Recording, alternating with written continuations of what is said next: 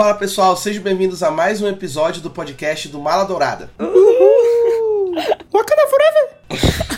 Ai, faz uma candinha, faz. Pessoal, sejam bem-vindos a mais um episódio do nosso podcast numerado. É um prazer estar de volta para mais um tema especial. Hoje falaremos do aguardadíssimo Pantera Negra Wakanda para sempre. Um dos filmes mais aguardados, talvez o filme mais aguardado da fase 4 da Marvel. Sem dúvida nenhuma, por todo o peso que ele carrega. Fãs de Homem-Aranha sem volta para casa vão dormir, porque não, não, não, não, não. Ah, porque não sei que Homem-Aranha ia aparecer todo mundo. Não, este é o filme da fase 4, tá? Adianto logo para todo mundo. Reunimos-nos aqui, obviamente, naquele prazo que vocês já conhecem, né? Todo mundo assistiu o filme às quatro porradas, pra gente conseguir gravar a tempo. Vai sair aqui num tempo hábil. Vocês vão ficar pensando como é que eles gravaram tão rápido, editaram tão rápido. Resposta: não dormimos, para entregar o melhor conteúdo para vocês. Eu sou o apresentador deste episódio, Rafael Mendes. Estou aqui com duas pessoas muito especiais, dois novatos, são dois caçulas no Mala Dourada. Estão pegando o jeito da coisa. Já vão pegar um episódio super bacana com o Papacito, só pra pegar no tranco. Estou com ele, o Ítalo Senna do Mala Dourada, Felipe Leão. Ai, um Felipe Leão aqui.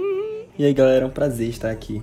Todo mundo E estou com ela também. Ela originalmente iria fazer a estreia dela no próximo episódio do Valkyrias, mas aí eu roubei a estreia dela pra antes. O que, é que eu posso fazer, né? Eu tinha um compromisso inadiável e ela tinha que participar. Isadala.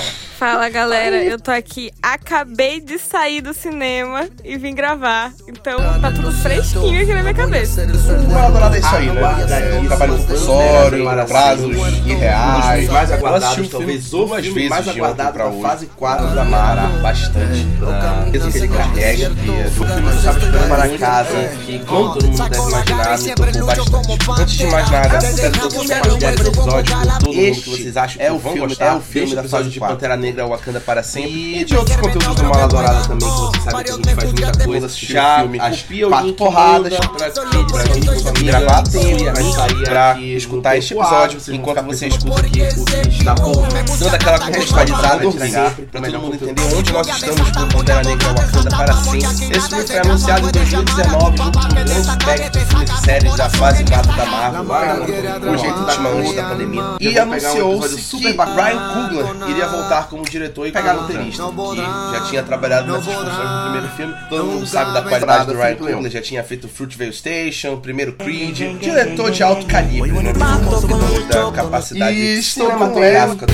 Ela só que tivemos um grande. A gente fez tudo planejado, tudo pronto, montar toda uma trama bem detalhada. Em agosto, simplesmente, Chadwick Boseman, o nosso querido T'Challa. Fala, galera, eu tô aqui. Num choque tremendo, que ninguém sabia sobre o câncer que ele tinha, que ele escondeu desde antes de ele ser contratado para fazer a Jala na Marvel. E fez os quatro filmes que ele fez, lutando contra o câncer, escondendo de toda a Marvel. E no meio da pandemia, no meio do isolamento, o filme que eu tava esperando muito para casa, de surpresa pra Marvel, pros fãs, só a família dele sabia. Vamos ao quinto filme. Tudo mudou a partir daquele momento. Este Toda a nossa é o filme deste episódio seria o futuro do Pantera Negra, de outros conteúdos do partir da morte de Chad. Começou uma dúvida sobre como eles iriam lidar com isso. E em dezembro, no mesmo ano, enquanto vocês continuaram, enquanto vocês já esteve, quando anunciaram séries, filmes, teasers e tudo mais, todo mundo entendeu. Kevin Feige, Zé Boné, nós estamos com o Pantera Negra Wakanda para esse T'Challa não seria anunciado em 2019, então a gente veria o T'Challa morrendo, fase que iria morrer o personagem, iria morrer antes da pandemia. E ele anunciou que o Ryan Coogler, mas acertaram. Pegar, a gente já viu a Marvel reescalar outros personagens, sabe da qualidade do Ryan Coogler, já tinha feito o Fruitvale, como aconteceu com Máquina de Combate, diretor de alta eventualidade de morte, como aconteceu recentemente com o William Hurt de morrer, e aí o General Ross foi reescalado pra ser agora o Harrison Ford, um mas realmente reescalar o T'Challa dentro das condições. como o Chadwick Boseman faleceu, bem detalhado, texto dele ter escondido a doença, seria algo controverso, e achei que foi, a maioria das pessoas achou que foi a decisão mais acertada, foi não reescalar o personagem e dar o que ele tinha deu desde, desde antes em 2021 o título oficial foi revelado onde estava tendo Pantera Negra 3 revelado que seria Pantera Negra Wakanda para sempre. daí já começou o da pandemia falaram que era esse título já começou aí a devastação. E confirmou-se que a Shuri iria assumir o protagonismo, algo que já estava planejado para o futuro mas não tão próximo como foi agora, era muito mais logo de frente, e que seria um filme sobre as mulheres de Wakanda. A partir da trailer a gente nota isso, que é um filme sobre as mulheres de Wakanda. Não havia dúvidas de que seria uma mulher a Sandra do Pantera Negra, só havia dúvida de quem seria, mas era um sobre as mulheres, séries, filmes, teasers e tudo mais. E a Feige ainda confirmaram que a gente teria algumas adições muito peculiares. Esse filme foi anunciado em 2000, Príncipe Submarino, que iria fazer sua estreia no MCU, interpretado pelo tenor Cuesta Mejia, que já fez Naruto, ousada, mas acertada, inesperada, porque o Namor tem uma escalada completamente diferente dos personagens. E a Marvel decidiu fazer uma ascendência mexicana pro personagem e pra toda a cultura do povo Hurt que morreu, mudando. E aí o General Ross foi reescalado pra ser agora. A Miquela Coach, brilhantíssima, foi uma NECA, realmente reescalou o bicho. Teve um anúncio de que a Riri Williams iria ser apresentada nesse filme, interpretada pela Dominique Thorne, antes da série dela, que da Coração de Ferro. Então, a maioria das pessoas achou que foi a Já montando aqui todas as peças que seriam a Dal Negra, o personagem A partir daqui, em 2021, o título já foi revelado, vocês já deveriam saber porque vocês todos os nossos podcasts, mas seja falar um spoiler do Chororô. Vocês falaram que era Pantera Negra, mas passaram esperando. Aí, você não iria estar no protagonista. Era algo que já estava planejado para o vai MCU, mas não no próximo, foi agora. Era muito rápido. E que, pra você nos comentários, senão você vai pegar spoiler e vai perder o do trailer. A gente nota isso, que é um Mulher de Wakanda. Certo? Não há pontos de discussão. A gente não vai dividir pontos positivos, pontos negativos. Toda vez que a gente chega em pontos positivos, pontos negativos, nunca há uma concordância, sempre tem uma porrada. E na questão de elenco, várias vezes a gente teria algumas de discussão. O namoro vai chegar Esse filme foi anunciado e gostou, se não gostou, sai a porrada, segue em frente. Detalhe por detalhe. Achei que foi um filme que sobreviveu à parte, foi uma ousada, mas a não vê grandes porque o namoro tem uma ascendência completamente diferente. E a Marvel a gente vai uma coisa ou outra, vai acontecer, que a gente vai falar lá na questão de personagem, e o prazo depende de Vingadores peixe ele depende de algum filme, de alguma outra série. O que ele depende é basicamente falado como uma neca, uma das milagre, que interessa de verdade para entender o que se passa e iria ser apresentado. Eu achei que foi uma decisão muito acertada. É, toda vez que eu vejo que uma produção consegue sobreviver com muito sucesso, sem depender de grandes referências, as peças do que seria, se apoiar em outras A partir daqui, nessa altura do campeonato, já título oficial foi revelado, 10 séries, eu acho que é uma coisa que a gente vai falar. Eu acho que esse filme, depois de Eternos, foi uma decisão muito acertada, realmente. Foi, eu acho que, o filme mais lindo que a Marvel já fez, visualmente que eu nunca tinha visto nada parecido. Foi agora. E já começou o filme e eu completamente apaixonada pelo que eu tava vendo. E terminou assim. Eu, particularmente, gostei muito de Eterno. Assim. Como um filme, Certo. entre aspas, independente, né? Que não vai afetar tantas coisas, mas vai afetar em alguma coisa. Mas esse filme superou muito minhas expectativas. Eu tinha expectativas, mas não tão altas assim, que eu tava com medo de me decepcionar. Mas ele realmente me trouxe um sentimento, assim, de conforto, de beleza e uma história muito sólida. Então achei que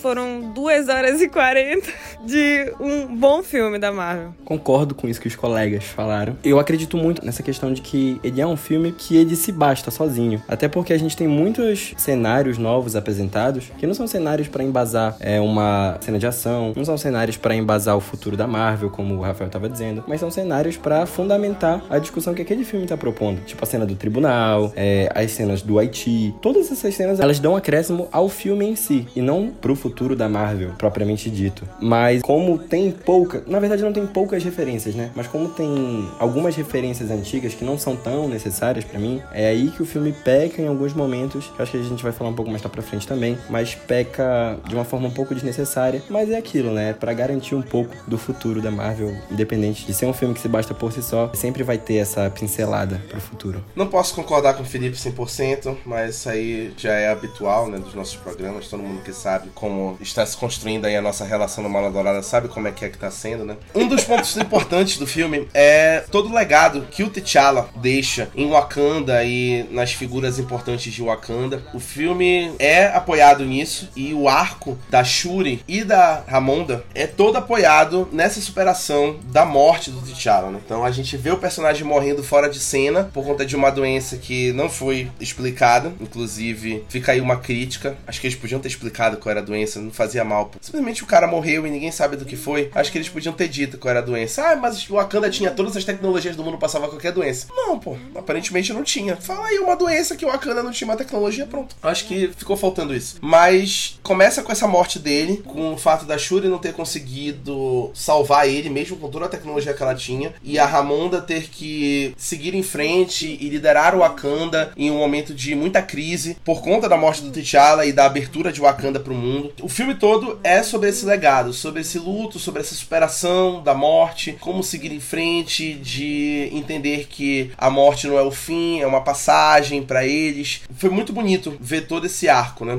O Gabriel, que não pôde estar aqui hoje, mas eu conversei com ele sobre o filme, ele falou uma coisa que eu concordei que a gente estava muito preocupado em como a Marvel lidaria com isso, especialmente porque a Shuri assumiu o protagonismo. A atriz que interpreta ela, Letitia Wright, ela é uma atriz muito controversa dentro do MCU, por ela já ter se manifestado como anti-vax, né? Inclusive, as gravações foram paralisadas em um dado momento porque ela não se vacinou, ela se recusou a se vacinar. E, tipo assim, é uma coisa completamente contraditória ela interpretar uma cientista e se recusar a acreditar na ciência, né? Mas havia muita preocupação em relação a isso, de como eles fariam essa representação, mas eles conseguiram desenhar um arco tão bonito que tu até ignora os problemas que envolvem a atriz. Né? E eu achei que ela se saiu muito bem, muito bem dentro de tudo que ela tinha, de tudo que ela precisava fazer. A Letitia Wright se saiu muito bem e conseguiu entregar um amadurecimento muito forte para Shuri nesse legado, que ela sai daquela garota jovem e promissora de tecnologia para uma mulher que tá entendendo a responsabilidade dela como princesa e futura rainha, lidando com um trauma muito difícil.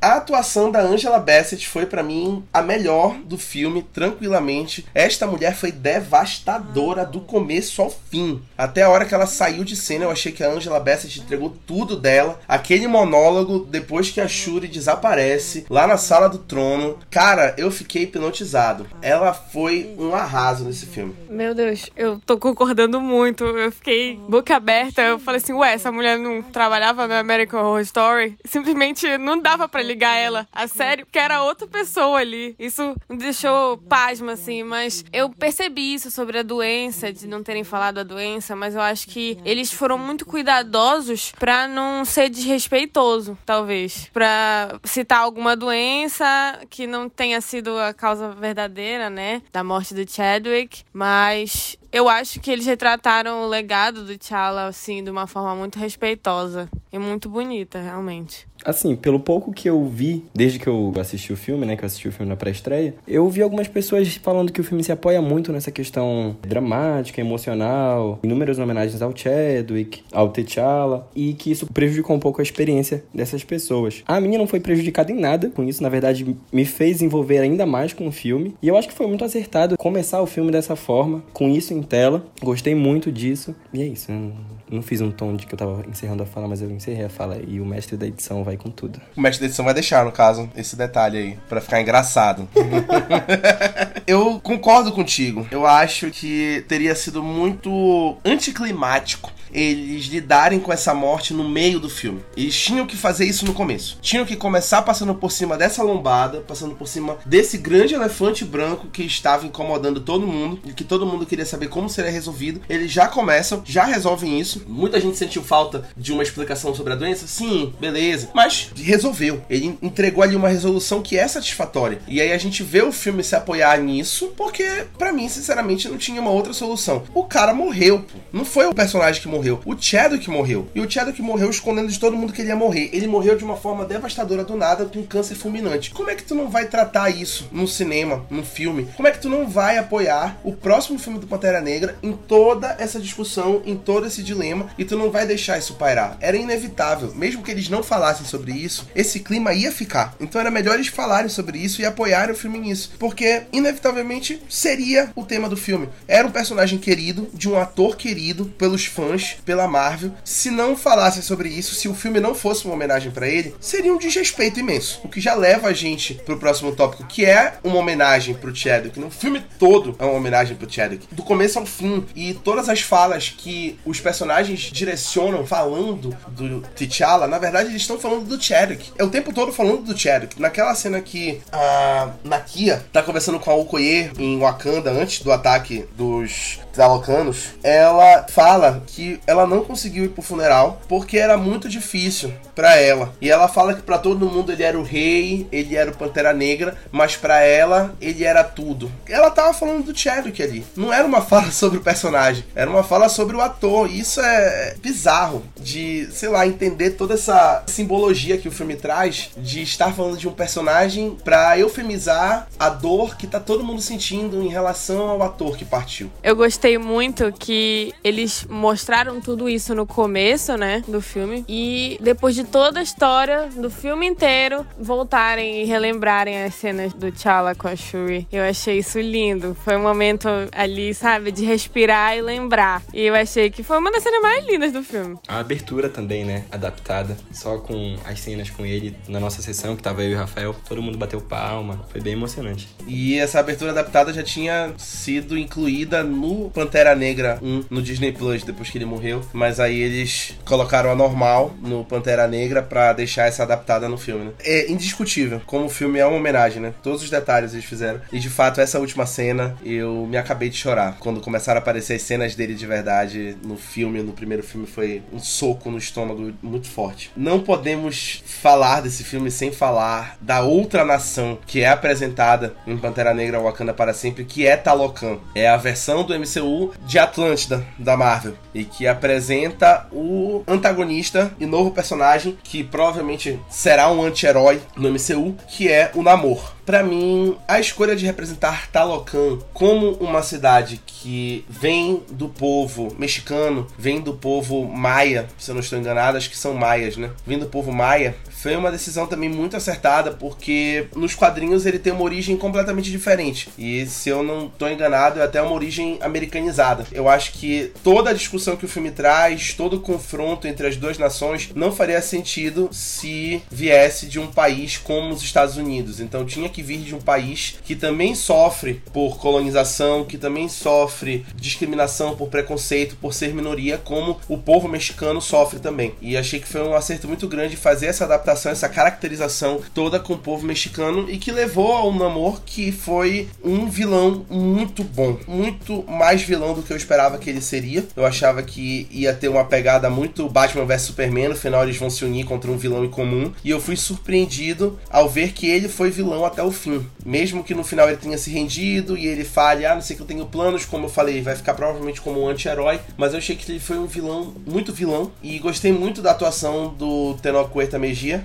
que foi muito boa, muito boa. Eu acho que ele passou a vilania, a determinação e as motivações dele com muita clareza. Não tem como tu não entender por que, que ele tá fazendo aquilo para proteger o povo dele. Eu gostei muito da apresentação do início de Talocan. Acho que foi bem clara e bonita mesmo. Ainda mais nessa criação, né, nova que eles fizeram. Mas o Namor, eu achei um vilão muito complexo, porque de certa forma tu sente uma empatia, tu entende o lado dele. Então, tu entende por que ele tá fazendo tudo aquilo. E eu achei realmente um vilão muito foda, de verdade. Eu não esperava que eu fosse gostar tanto dele, mas, tipo assim, eu gostei realmente dele. Mesmo ele sendo vilão, ter feito tudo aquilo, continuo gostando dele. Eu entendo todas as motivações dele, sabe? Mesmo ele estando errado, mas nota 10 de 10 para mim. É isso, né? Pantera Negra consegue trazer de novo um povo ou um lado que convencionalmente é explorado, é colonizado e que agora tem chance de se defender e mostra isso em tela, tanto para Wakanda no início do filme, quanto para Talocan também. Como a Isabela disse, foi muito bonito como o Talocan foi apresentado. Tu vê ali o motivo do Namor querer defender aquela nação, ele a todo momento explicando para Shuri por que que ele queria defender, por que que ele queria lutar. E eu simpatizei com ele porque quando o filme faz isso, ele deixa de lado aquela história básica do bem contra o mal, aquela história de sempre do bem contra o mal e deixa deixa de fato mais complexo, não deixa tão jogado, não deixa tão generalizado. Embora eu acho que no terço final do filme, é, o longa acaba deixando o namoro um pouco caricato. Eu sinto que, sabe, uma mudança de tom, uma mudança de trilha sonora, caras e bocas do namoro fazem ele ficar um pouco caricato e que não precisava disso, porque ele tem todas as razões plausíveis dele. Isso me chateou um pouco no final do filme, porque achei desnecessário. Não é como, por exemplo, o Killmonger, que ele teve uma personalidade constante durante todo o primeiro filme do Pantera Negra. Aqui eu gostaria que o Namor apresentasse esse lado de novo também. Não igual o Killmonger, mas mantendo o mesmo tom do início ao fim. E eu senti um pouco que o filme tentou deixar ele um pouco caricato. Eu percebi realmente que eles fizeram um pouquinho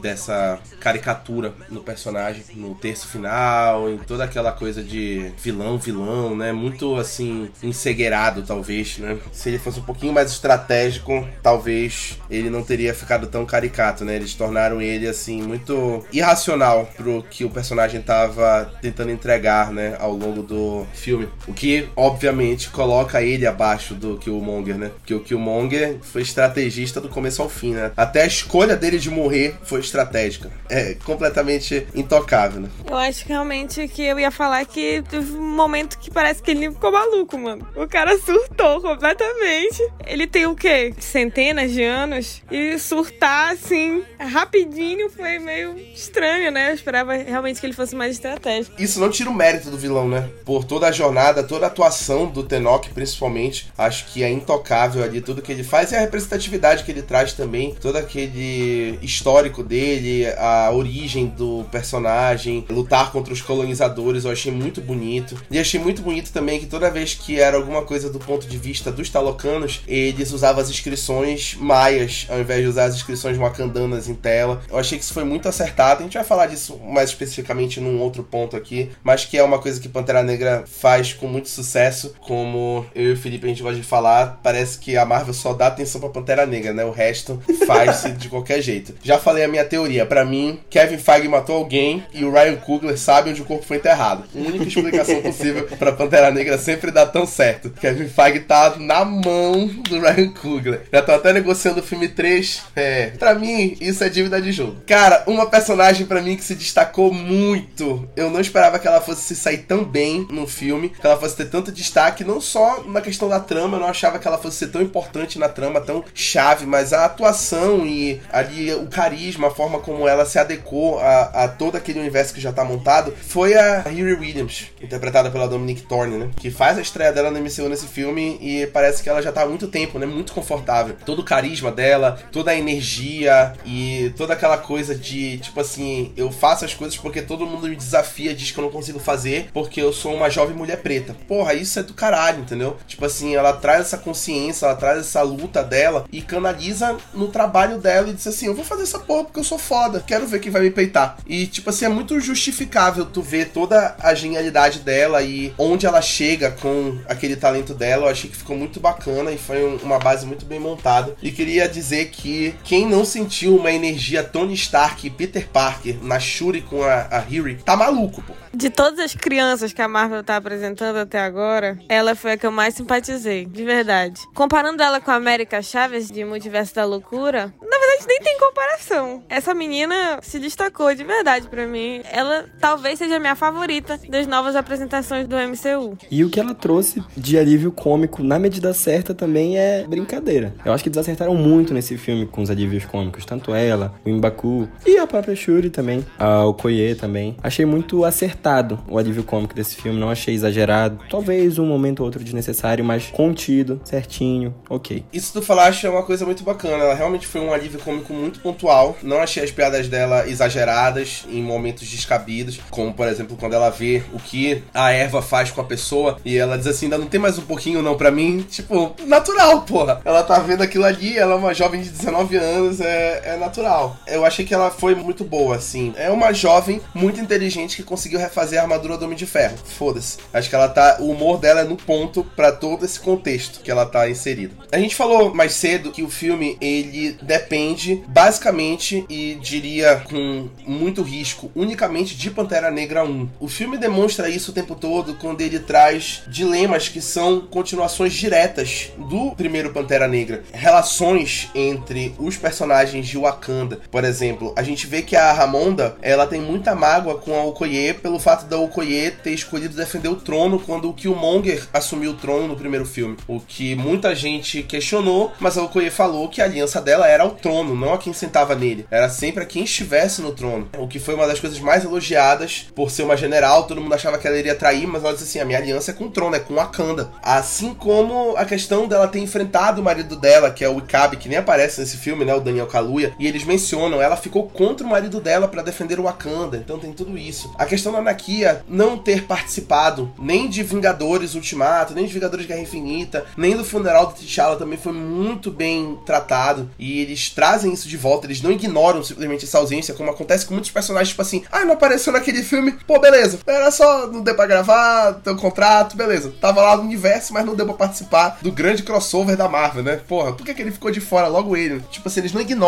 isso, né? Eles tratam a realidade, tipo assim, faz todo sentido. Não é uma coisa assim que é jogada, é uma coisa que parece real, uma história que parou em 2018 e tá continuando agora como se nada tivesse acontecido. A questão do embaco também, de como a relação dele se desenvolve com os outros, na questão dele ter aberto as montanhas para todo mundo, dele ter voltado para Wakanda para tratar com todo mundo, para lidar com as pessoas e da amizade que ele montou com T'Challa, né, nesse tempo. E do agente Ross, um dos nossos cotas brancas, Wakanda, né, é, que tem autorização ali para entrar em Wakanda, né, o nosso branco favorito, que também tem um arco que é todo apoiado na gratidão que ele tem ao Wakanda pela Shuri ter salvado a vida dele no primeiro filme, né? Então, tipo assim, o arco dele é um arco controverso porque ele termina de uma forma assim que não interfere na história. Todo mundo esperava que o arco dele fosse terminar de uma forma que ele ia interferir na história, como terminou o arco dele no primeiro filme, que ele pilota uma nave, ajuda lá a galera, tipo assim, faz o mínimo dele de Salvador Branco. Mas, tipo assim, nesse filme, tipo, não tem, né? Ele é preso, salvam ele no final e tal. O arco dele não tem uma conclusão, mas ele começa bem, começa de uma forma relevante. E ligado com o primeiro Pantera Negra também. Eu acho que é muito isso que tu falaste, sabe? Esse que tu pontuaste, de quando um membro lá do conselho fala que a Okoye levantou a lança pro marido dela, eu acho uma referência muito pontual e muito pertinente pro filme. Não é uma referência jogada, é uma referência que contribui pra história, contribui para embasar ali a motivação daquela personagem, o tanto que ela se importa. Os monólogos ali é, são muito bons, atuações estão muito boas. Porém, eu também acho que tem muitos arcos, eu acho que tem muitos dilemas, como tu estava falando, né? E eu acho que essa quantidade de dilema constrói tanta história paralela que o filme ele tem um probleminha em se encerrar. Eu acho que ele se estende, ele não sabe a hora de terminar. Então ele fica resolvendo as pontas soltas que ele construiu ao longo dele e na hora de terminar tem que ir resolvendo, tem que resgatar o agente Ross, sabe? Tem que fazer todas essas coisas assim para conseguir encerrar da forma que gostaria. Eu acho o arco do agente Ross extremamente desnecessário. Não vejo motivo para estar tá inserido ali. A única coisa que ele serviu foi para achar a Hayley Williams e somente. Eu acho que poderiam ter achado um jeito para não inserir mais um personagem e deixar a coisa mais fluida. Talvez fosse para dar uma utilidade pro personagem, porque não sei se eles não imaginam como incluir ele em uma outra franquia. Talvez seja porque ele já tem afinidade com o Wakanda por ter participado do primeiro filme, lá do Guerra Civil. Mas de fato, o arco dele é completamente irrelevante. Eles poderiam ter obtido a informação de outra maneira. Ah, beleza, o Everett Ross é um personagem legal. A gente gosta do Martin Freeman. Pô, beleza, legal. Mas não faz diferença. Poderia ter sido de uma forma mais fluida, mais interessante essa inclusão dele. E, tipo assim, o arco dele se estende, é o que eu falo. Do arco dele se estender muito para chegar numa conclusão que não interfere em nada no final. Tipo assim, ele fica aparecendo em várias cenas, falando com a Ramonda, falando com a Shuri, falando com não sei quem, tentando se esquivar da Condessa e o caralho a quatro. E pra no final ele é preso e fica o terceiro ato todo sumido e depois ele só é resgatado pelo Okoye e pronto. Tipo assim, nem sabemos por que, que ele foi resgatado, no que vai dar esse resgate dele. Teve uma conclusão que foi completamente irrelevante pra trama geral, entendeu? Que era melhor, tipo, se ele não tivesse aparecido, ou se ele tivesse aparecido literalmente só na hora de dizer onde é que estava a Riri Williams. Participação especial. Apareceu, disse onde estava a Riri Williams, não apareceu mais. Aí deixava só a Condessa aparecer representando a CIA. Eu acho que funcionaria muito melhor. Eu sinto que foi para isso mesmo. Eu sinto que inseriram ele para inserir mais a Condessa no universo cinematográfico, não só pela referência em si, acho que mais pelo futuro também. Para dizer que a Condessa agora tá no comando da CIA e que a partir daí ela vai montar os Thunderbolts, né? Foi só para isso. Eu acho que foi exatamente para isso. Eu ia falar exatamente isso que o Felipe falou, mas eu realmente acho que eles terem abordado a história de todo mundo e fechado a história de todo mundo, talvez tenha contribuído pro filme ficar um pouco longo. Eu achei o filme longo, sim. Eu gostei da experiência, mas tinha partes que eu não me interessava tanto assim. No caso da história do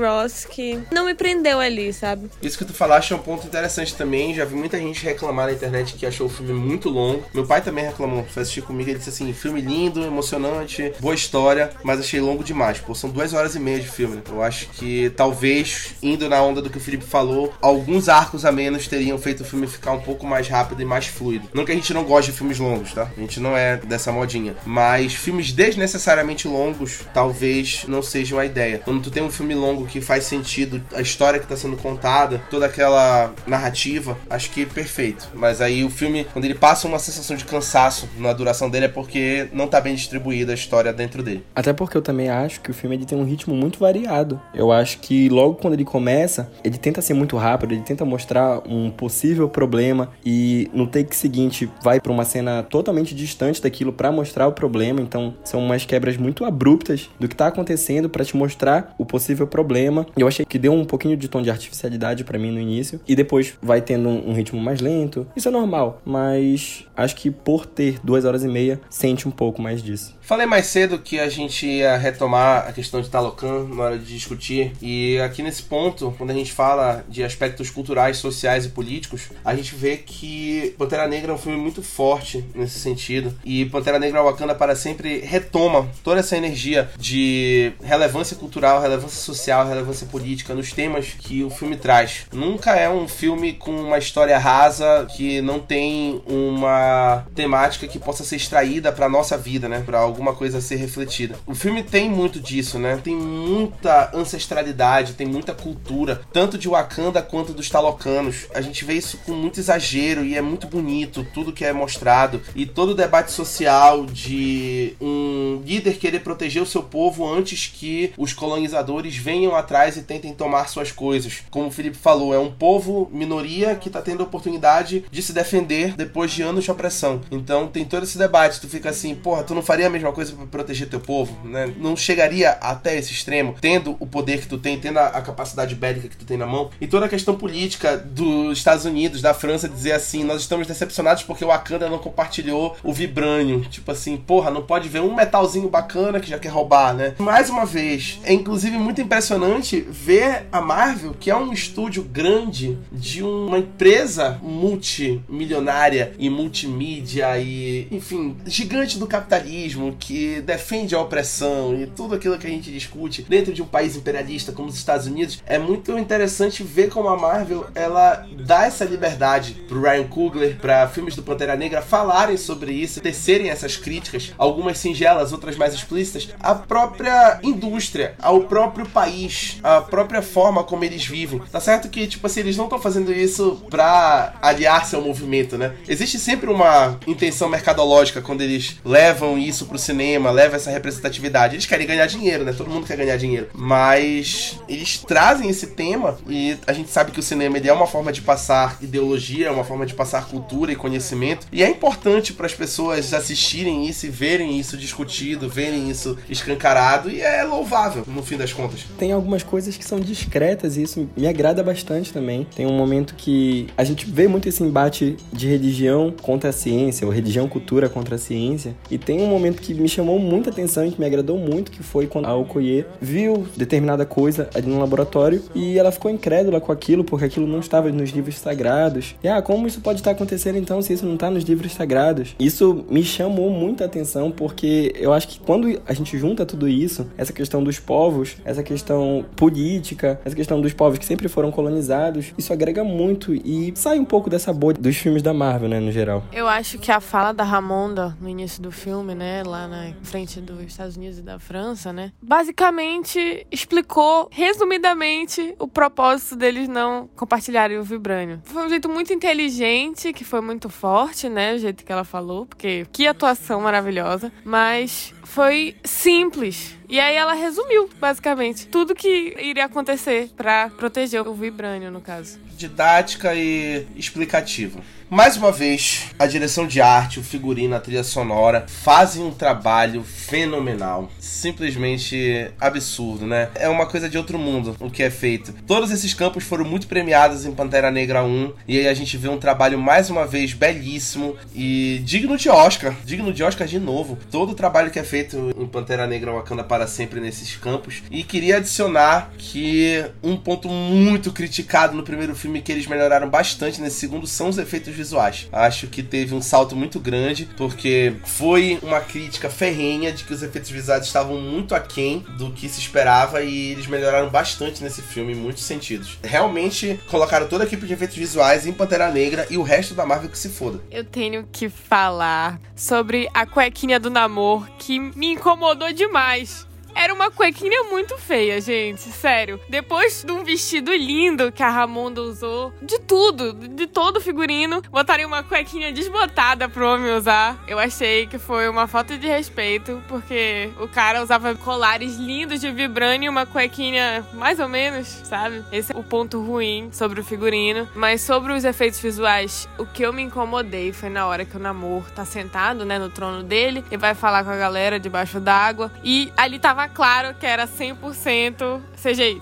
100% assim. E me incomodou muito, porque parecia que eu tava vendo um jogo de videogame. E eu acho que ali só que eles erraram. O resto, magnífico. Aí, Isabela, é que tu não pegaste que o mar tá poluído, entendeu? A cueca ficou desbotada, crítica social, lacrei. Eu acho que todos os aspectos de Pantera Negra são muito superiores a todas as outras produções. Eles investem bacana e eu consigo enxergar isso em tela. para tudo, todos os aspectos técnicos, todos, todos, todos. Eu sinto ainda os problemas de efeitos visuais que a Isabela comentou. E aqueles problemas clássicos, né, de efeitos visuais com os problemas de pouso. Dá para sentir ali que tem um bocado de fio pendurando aquela pessoa ali para pousar tal. Mas algo que eu gostei muito, apesar de ter algumas ressalvas, foi a montagem. Apesar do início eu achar que tem alguns cortes abruptos, tem boas cenas que conseguem construir uma tensão que eu não tinha sentido em, em filmes recentes da Marvel. Algumas coisas que me lembraram Capitão, Capitão América e o Estado Invernal, sabe? Cenas de tensão mesmo, a cena do navio, o jeito que ela é construída, é aquela cena do galpão também, de fuga delas, como a câmera se movimenta de cada uma, da Okoye, da Shuri, da Riri Williams também. Aquilo tudo faz uma tensão bem legal que me deixou na ponta da cadeira assistindo o filme. E gostei muito de tudo isso. E a trilha sonora, absurda, né? Eu acho a trilha sonora a melhor que tem de todo o MCU, é a de Pantera Negra. Eu acho bizarro o trabalho que o Ludwig Göransson faz né, na trilha sonora. Ele, mesmo sendo europeu,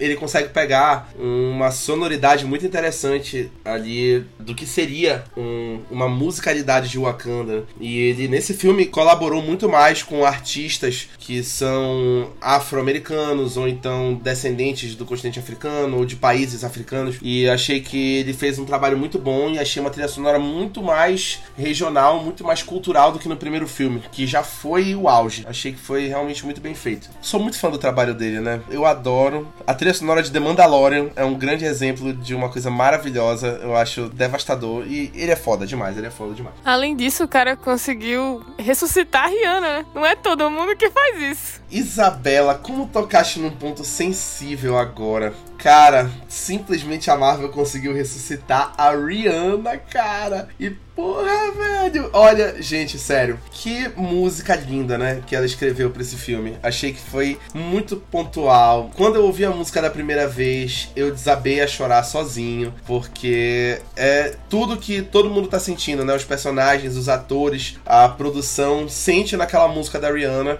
toda a dor da superação do luto, de seguir em frente depois do evento traumático que foi a morte do Chadwick. E, cara, foi o retorno que ninguém sabia que precisava, né? A Rihanna retornar desse jeito. E vi muita gente na internet reclamar também, dizer que o grande comeback que a Rihanna tava prometendo era a trilha sonora de um filme da Marvel. Gente, All the Stars do Kendrick Lamar com a Cisa foi indicada ao Oscar no Pantera Negra 1, pô. E até hoje está no top do Spotify. Até hoje hoje é uma das músicas mais escutadas no Spotify All The Stars, que por sinal é um musicão do caralho, né? Até hoje tá no top. E só não ganhou o Oscar porque disputou com a Lady Gaga. E queria deixar isso claro. Se não fosse a Lady Gaga naquele ano, era do Pantera Negra essa categoria. Então eu acho que foi um, um grande retorno. Já pensou a Rihanna pega uma indicaçãozinha ao Oscar 2023, até uma vitória? Porra, tu quer um, um retorno melhor do que esse? Eu não vejo. Eu não duvido nem um pouco que ela seja indicada. Inclusive, eu torço pra isso e torço pra que ela ganhe, porque não foi qualquer comeback, porque foi literalmente uma coisa que ninguém esperava. E surpreendeu todo mundo. E ela é incrível. É uma mulher foda, né? Não tem jeito. Pô, essa musiquinha me pegou legal. Me pegou legal.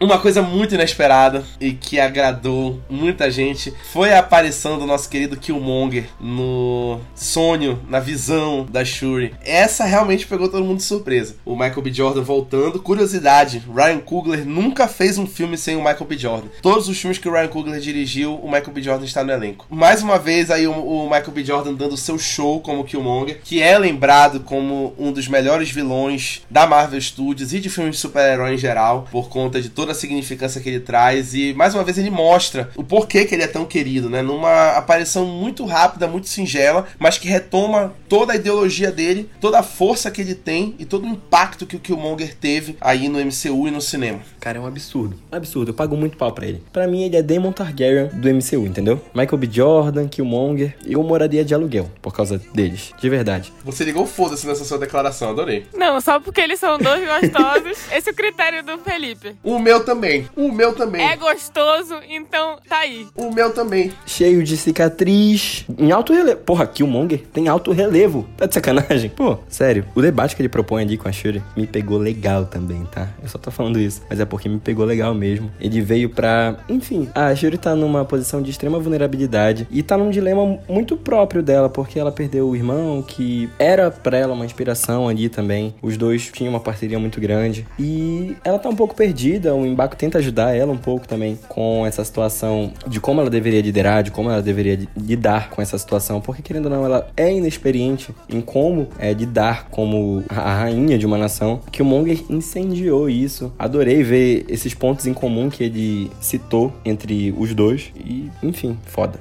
Mais uma vez, para mim, a conclusão dos filmes da Marvel falha um pouco em alguns aspectos. Eu acho que promete muito o embate final, tenta produzir uma escala muito grande, assim como foi em Shang-Chi, que falava que essa guerra seria um divisor de águas para o mundo, tenta se repetir de novo esse, esse embate numa escala grandiosa em Pantera Negra 2, mas a gente vê uma ação muito limitada, uma luta no meio de um navio, no meio de algum oceano, que é restrita a poucos personagens, não são muitos personagens, e não parece ter repercussões catastróficas ali naquele momento. E me incomodou bastante essa alternância do embate com a Shuri com o Namor pro embate dos guerreiros lá, wakandianos, com o pessoal de Talocan. Então achei um pouco decepcionante, embora eu goste da conclusão que foi não matar o Namor, né? Eu gosto dessa conclusão, mas não gostei dessa alternância, eu achei que foi muito pequeno a batalha pro que foi proposto, e isso para mim é um problema recorrente nos filmes da Marvel e que Pantera Negra não tá isento disso. O embate final prometeu muito no começo, naquele sonar que ele tava emitindo. Eu fiquei, é, vai rolar treta aqui. E aí não entregou muita coisa, não. Achei bem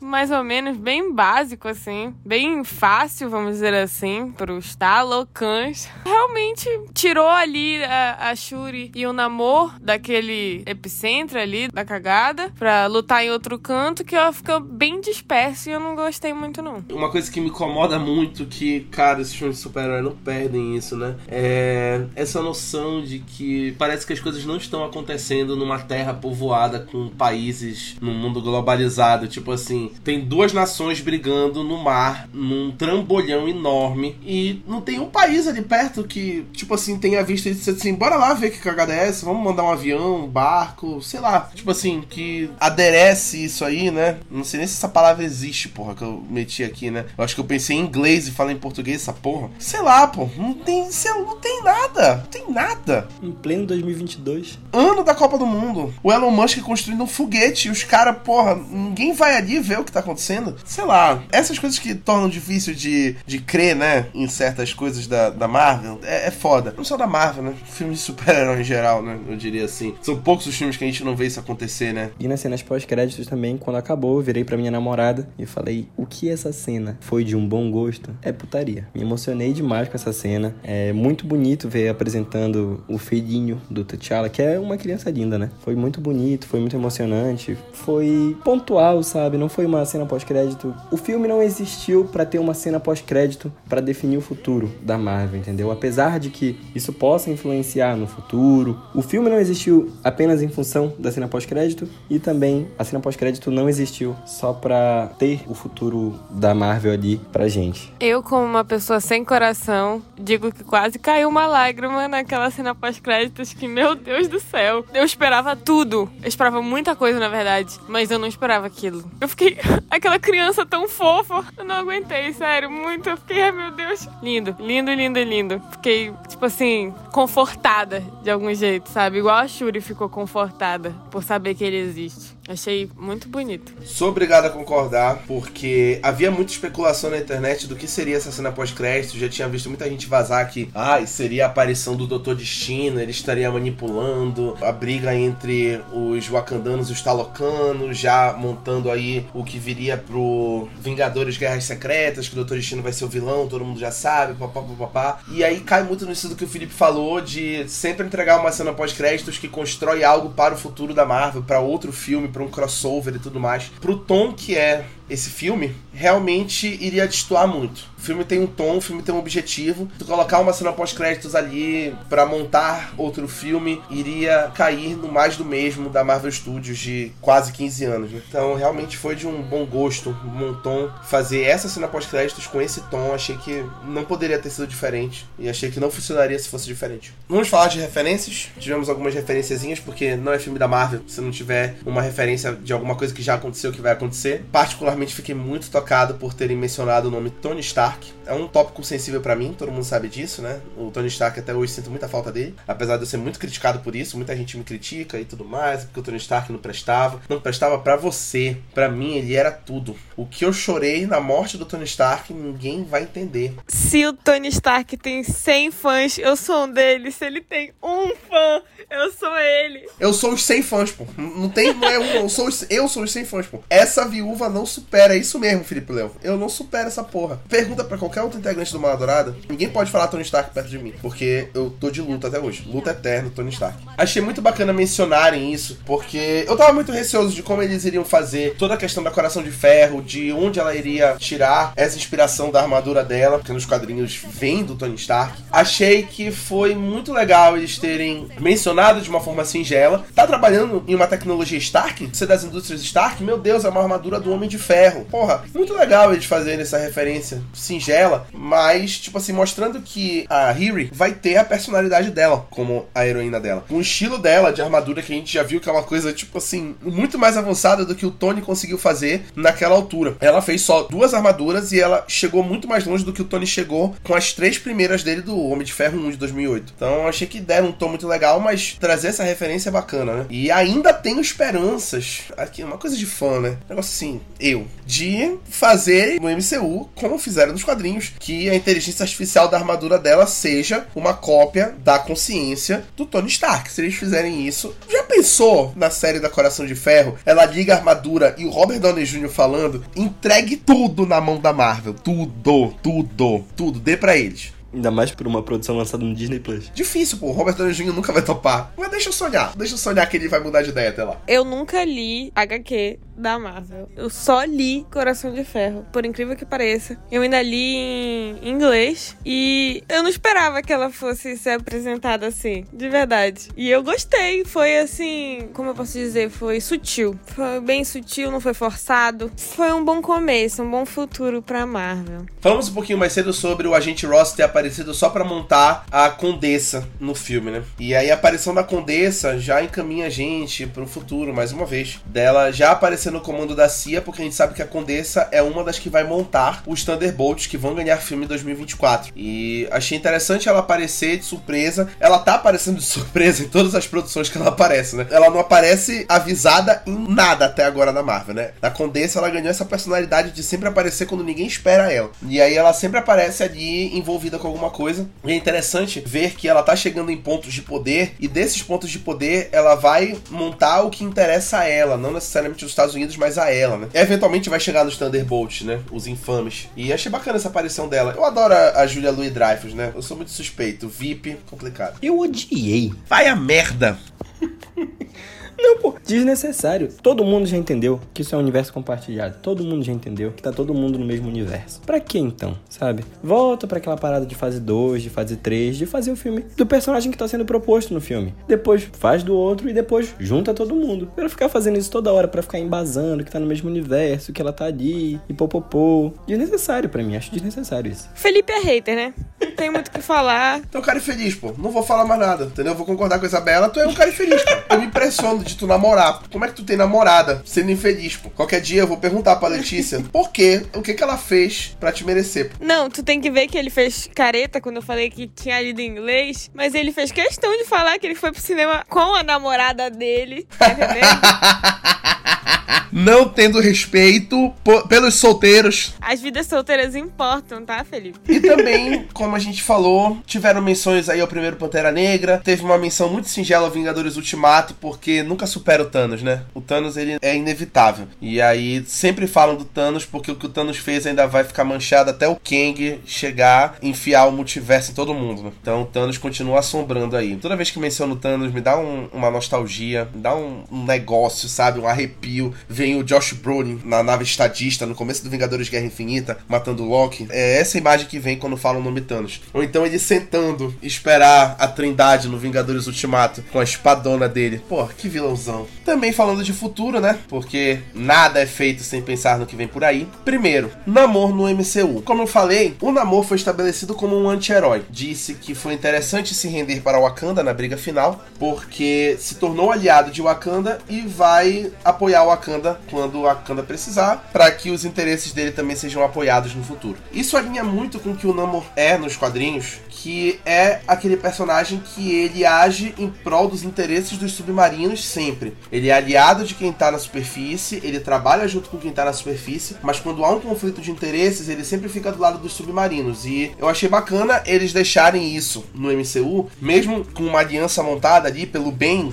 do futuro do personagem e tudo mais, porque nos traz uns prospectos assim variados de como o Namor pode figurar e agir em próximas produções. Eu espero ver ele em outras produções, de verdade. Eu gostei do personagem dele, eu gostei do ator, foi uma ótima escolha. E eu vi que na última cena que ele apareceu ficou realmente bem aberto que ele vai voltar. Então eu gostei. Espero que ele volte em outros filmes bons. Por favor, Marvel. Trocando de cueca tá tudo certo, né? Por favor, nossa, por favor. Uma sunguinha até ia melhor ali. Mas aquela cueca, coitado. Apareceu na Coração de Ferro também. A gente sabe que foi para montar a série dela que vem por aí, estreia ano que vem no Disney Plus da série da Coração de Ferro, onde a gente vai ver ela protagonizando a própria aventura dela. Anteciparam aqui a estreia dela, como tinham feito com Pantera Negra em Guerra Civil e com outros heróis também. E achei que eles já avançaram um pouco toda a apresentação da personagem nesse filme para ir direto à ação e ela em ação com a montagem de armadura dela na série. Acho que vai dar um pontapé muito interessante para ser uma série um pouquinho diferente das séries de origem que a gente tem visto aí nos últimos anos na Marvel. Como o filme deixou claro, a Pantera Negra irá retornar então a gente tem a Shuri estabelecida como a nova Pantera Negra do MCU,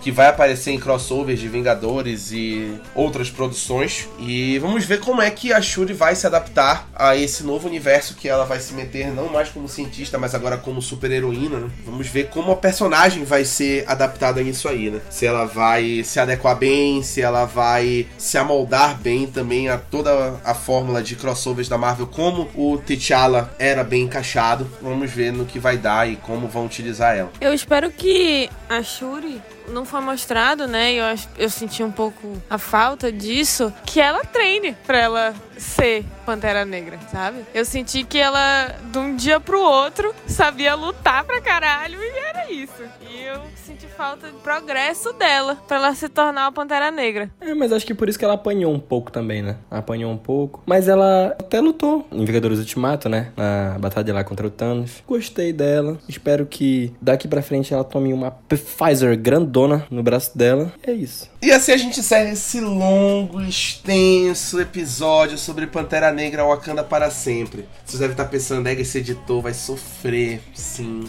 eu vou sofrer. Só eu na minha causa. Mas valeu a pena, né? É importante a gente falar que o filme não acertou em tudo, teve erros, mas ele fez tudo o que ele precisava fazer. Tudo que ele tinha que fazer, ele fez e ele fez bem. E tudo que se esperava que ele fizesse, ele fez e entregou bem. E ele se torna perfeito, ao meu ver, por isso. Não por não ter errado, mas por ter acertado em tudo que ele precisava acertar. Especialmente na homenagem que ele faz ao Chadwick, que se esperava muito, no legado que ele deixa do personagem, na forma que ele ajuda todo mundo, o elenco, a equipe e principalmente os fãs a seguirem em frente depois de uma perda tão difícil, de um momento tão difícil que foi a morte do Chadwick e deixando a certeza de que com esse filme ele está descansando em paz finalmente, sabendo que a memória dele foi respeitada e o legado dele foi respeitado e eternizado. Então, de onde ele estiver, ele tá tranquilo que ele fez a parte dele e esse filme foi tipo a, o cimento que precisava para deixar para sempre o Wakanda, né? Como diz o filme. É, eu gostei do final, foi forte.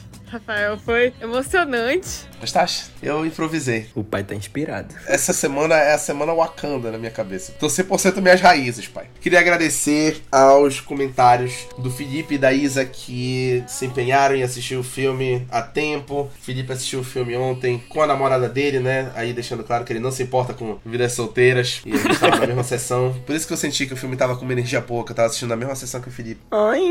Oi, Felipe! e a Isa também, que assistiu o filme hoje e terminou o filme meia hora antes da gente gravar. E saiu correndo pra casa dela, que é muito longe do cinema, pra ela conseguir gravar a tempo. Pô, foi muito legal isso, muito bom. Queria agradecer os comentários deles, que foi pontual. E queria agradecer todo mundo que está escutando este podcast até aqui, muito longo, como os clássicos do Mala Dourado. E pedir para vocês escutarem não só os nossos podcasts numerados, que são muitos e que vem muito mais por aí. Os nossos podcasts de fim de ano estão chegando. A gente vai ter podcast sobre Guardiões da Galáxia, especial de festas, e Avatar, O Caminho da Água, o filme que ninguém pediu e que todo mundo vai assistir. Todo mundo é generalizar, né? Todo mundo, assim. Talvez eu assista metade, na verdade, um terço num dia. Tem que dividir entre uma semana esse filme, eu acho, porque passa da minha cota de horas. Eu tô hypado, foda-se.